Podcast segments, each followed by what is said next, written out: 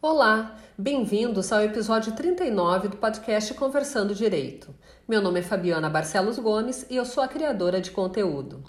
O tema a ser abordado essa semana será o mau uso da lei de alienação parental por pais supostamente abusadores. Em abril de 2017, foi instalada no Senado Federal a CPI dos maus tratos, com o intuito de apurar diversas formas de violência contra crianças e adolescentes.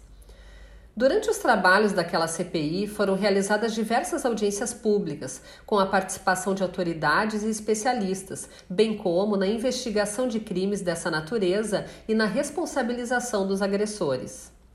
Durante essas audiências, os participantes expuseram os riscos aos quais crianças e adolescentes estão expostos e foram discutidos problemas no atendimento às vítimas de brutalidade, de maus tratos, de abusos e de agressões.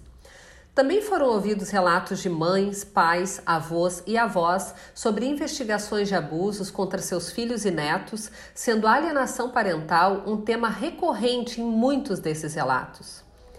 Nas investigações realizadas pela CPI, foram identificados indícios de que supostos abusadores estariam usando brechas legais da lei de alienação parental, inclusive para obter a guarda das próprias crianças contra quem estariam sendo acusados de cometer crimes. O fenômeno da alienação parental é bastante conhecido e envolve condutas como a desqualificação de um genitor perante a criança, sabotagens da autoridade parental ou da relação entre pais e filhos. Evidencia-se também pela imposição de dificuldades ou empecilhos no contato da criança com um genitor ou até mesmo a manipulação da criança para que rejeite o outro genitor. Entretanto, ao longo dos trabalhos da CPI, houve relatos de casos nos quais genitores acusados de cometer abusos ou outras formas de violência contra os próprios filhos teriam induzido ou incitado o outro genitor a formular denúncias falsas ou temerárias. Desta forma, o suposto abusador manipularia o sistema de modo a obter o duplo benefício, com a facilitação do acesso à vítima e o afastamento do protetor, em alguns casos, obtendo inclusive a inversão da guarda em seu favor. Ou seja, a CPI descobriu que, num evidente contrassenso, em alguns casos, a lei de alienação parental pode estar sendo utilizada para o fim que ela mesma proíbe, que é apresentar falsa denúncia contra genitor. Isso estaria ocorrendo pelo fato de que os artigos 4 e 6 da Lei de Alienação Parental prevêem que bastam meros indícios da prática de atos típicos de alienação parental para a imposição de alguma medida liminar contra o suposto alienador. A lei da alienação parental, de fato, permite ao juiz, após ouvir o Ministério Público, decretar as medidas provisórias necessárias para a preservação da integridade psicológica da criança ou do adolescente. No entanto, diversas mães de crianças e adolescentes declararam ter inclusive perdido a guarda dos filhos para pais maltratantes, especialmente após relatarem às autoridades suas suspeitas de maus tratos. Ocorre que a lei prevê especificamente a apresentação de falsa denúncia criminal perante a autoridade policial como uma forma exemplificativa de alienação parental. Diante deste tipo de situação, em tese, o juiz pode determinar até mesmo a alteração provisória da guarda para assegurar sua convivência com o genitor, na medida em que não comprovada eventual denúncia de maus tratos. Diante dos relatos de mau uso da lei, os membros da CPI chegaram a aprovar no relatório final a apresentação de uma proposta legislativa no sentido da revogação da lei da alienação parental.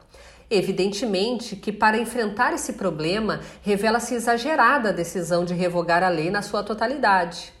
Mas, sem dúvida, é importante identificar e corrigir as brechas que possibilitam o uso impróprio das medidas nela previstas e impor sanções a quem praticar esse tipo de conduta.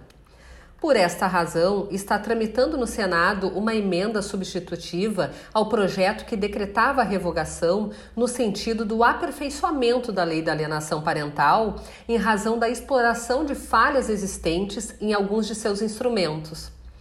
Isto porque o simples descarte da lei inteira daria plena liberdade de ação para os alienadores em desfavor dos alienados e, principalmente, em prejuízo das crianças e dos adolescentes, violando o direito à convivência familiar. Entre as mudanças propostas está a inclusão de dispositivos prevendo a aplicação de modo gradativo, visando a conscientização do alienador e a construção do respeito de todos ao direito ao convívio familiar em prol da criança ou do adolescente. Na realidade, essa tem sido a prática na maior parte das denúncias de alienação parental. Ainda está sendo proposta alteração da lei no sentido de que, nos casos de denúncia de abuso ou violência, sejam adotadas efetivas medidas para prevenir a exposição da criança ou do adolescente a qualquer forma de violência, abuso ou negligência por parte do genitor denunciado.